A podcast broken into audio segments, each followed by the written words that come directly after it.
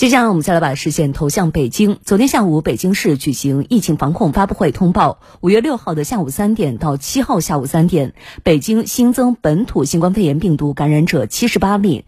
自四月二十二号到五月七号的下午三点，北京累计报告六百八十八例新冠肺炎病毒感染者。目前呢，北京的社会面仍然存在隐匿传播源，疫情传播尚未完全阻断。我们来详细了解。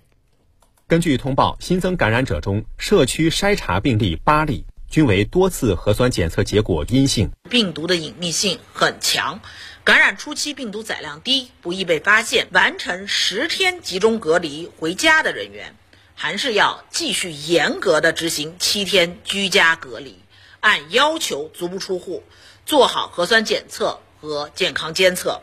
目前还没有解除管控的区域。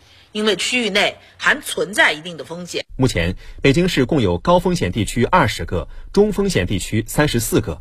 按照流行病学和基因测序的结果，北京市存在两条独立传播链：一是朝阳区涉及疫情，累计报告六百七十五例；二是丰台中西医结合医院涉及疫情，累计报告十二例，另有一例为返京人员。目前传播链条基本清晰。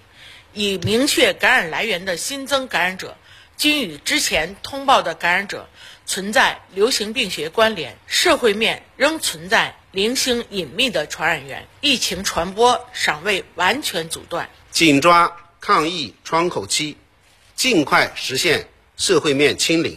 要针对重点病例和新发社会面病例做复盘，查问题、堵漏洞，做好。全员核酸筛查结果评估分析，对未按要求检测的人员，要进行北京健康宝弹窗提示。